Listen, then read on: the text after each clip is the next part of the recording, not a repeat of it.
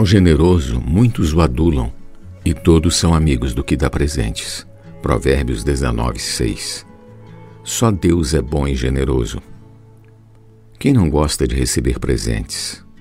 Muitos adulam a quem é generoso, pois todos são amigos do que dá presentes.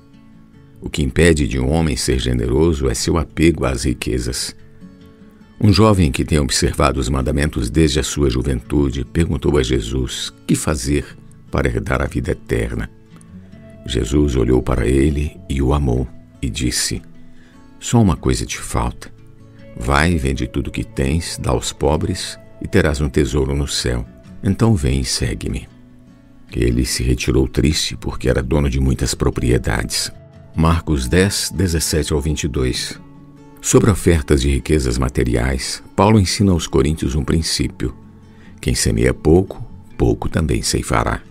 E o que semeia com fartura, com abundância também ceifará. 2 Coríntios 9, 6. Deus é bom e generoso. Ele nos dá o ar que respiramos, a água que nos mantém vivos e o pão que nos sustenta.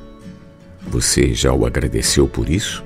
O nosso Pai Celeste faz nascer o sol sobre maus e bons e vir chuvas sobre justos e injustos. Mateus 5:45. Deus é o doador universal para todas as necessidades do homem. Deus é amor. E amor significa doação.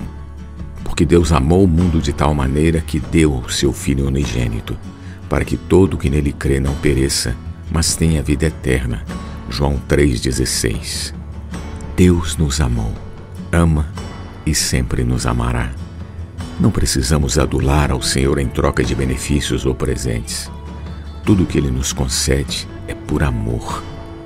Vamos expressar o nosso amor por Ele em nosso viver.